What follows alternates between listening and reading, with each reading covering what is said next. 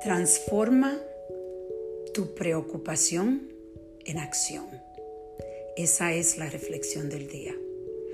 Quiero compartir con ustedes que la semana pasada, el miércoles, mi socia eh, le dieron el examen del coronavirus y era positivo. Empezó a enfermarse al otro día. Y el coronavirus tiene una forma de tratar tu cuerpo donde te tumba y te da un descanso. Te tumba y te da un descanso de nuevo. Y la preocupación cuando tú estás pasando por estos momentos difíciles usualmente es lo que toma tu cuerpo y tu mente y no te deja hacer nada. Te, te pone un espacio de, de miedo donde empiezas a, creer, a crear historias que ni siquiera sabes si van a pasar.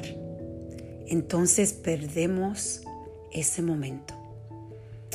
Esos momentos donde podemos seguir disfrutando la vida y me sentí muy orgullosa de ella porque ella ha estado trabajando en su persona, en su conexión espiritual, en su cuerpo. Y me he dado cuenta que el trabajo que ella ha hecho ha creado un músculo en ella donde en los tiempos más difíciles ella ha podido disfrutar el momento.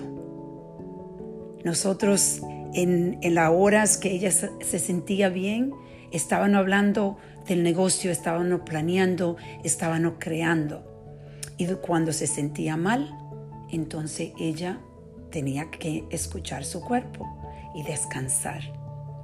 Pero lo importante es que ella decidió no quedarse en la oscuridad y el miedo, que ella decidió que cuando se sentía bien, iba a disfrutar ese momento y iba a tener acciones que le ayudaban a lo que venía en el próximo momento.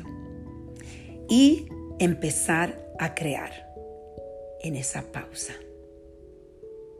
Vamos a reflexionar cómo está usted dejando que el miedo que la preocupación de lo que puede pasar le esté robando su tiempo. Pasen buen día.